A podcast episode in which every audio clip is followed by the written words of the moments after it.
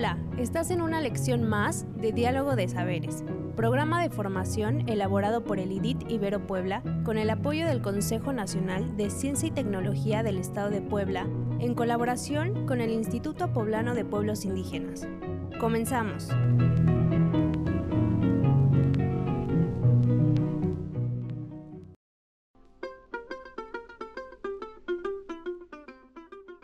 El tema que hoy nos ocupa está relacionado con los impuestos y su desarrollo en el país.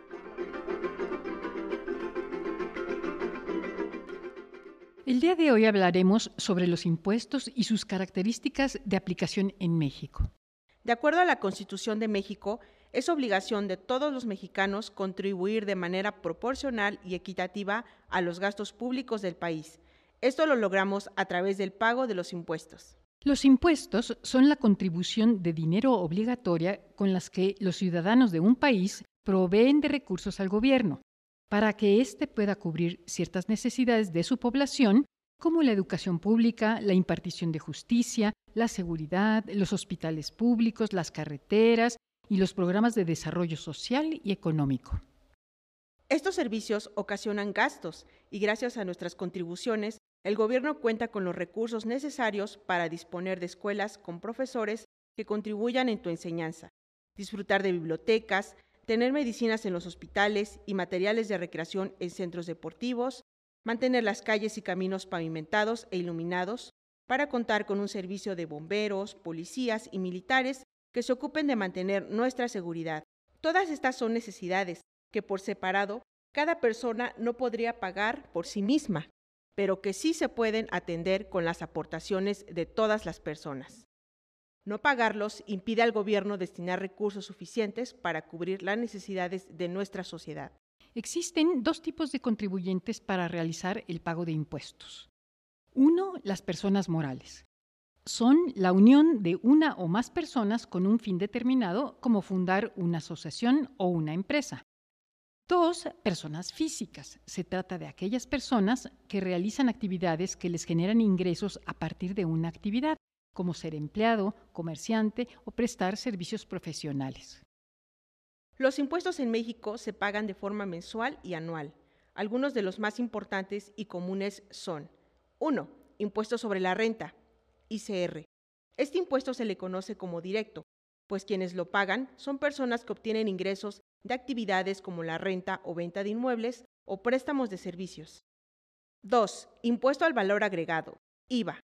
El IVA se considera un impuesto indirecto, pues se aplica sobre el consumo de bienes y servicios, es decir, cualquier producto como leche, huevo o servicio como Internet ya tiene un 16% de impuesto sobre su precio.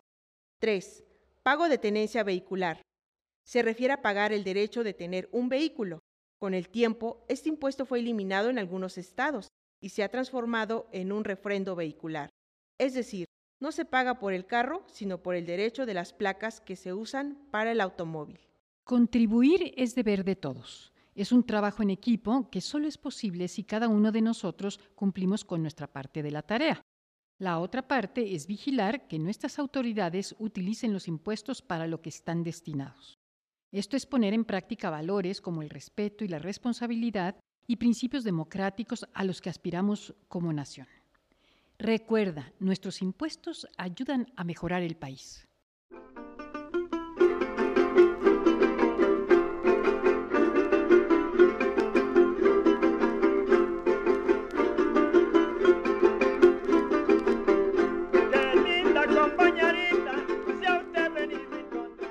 Sabes que está funcionando, que vas por buen camino? Al hacer el pago que nos corresponde en los impuestos. Al contribuir como ciudadanos dentro del país, cumpliendo nuestras responsabilidades como ciudadanos.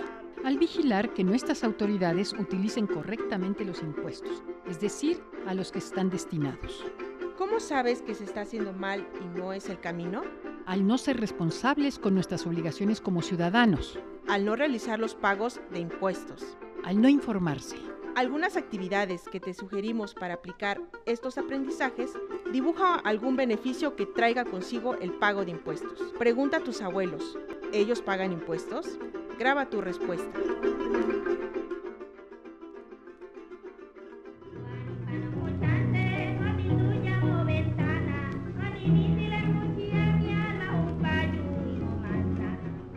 Esta fue una lección más de los educadores del programa de formación Diálogo de Saberes. Te invitamos a seguir este diálogo horizontal entre los pueblos indígenas de nuestro país y el mundo entero.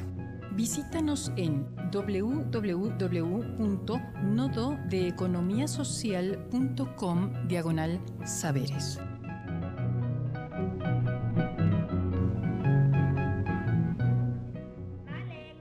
No perecerá el rostro, el corazón, el linaje, la raíz antigua.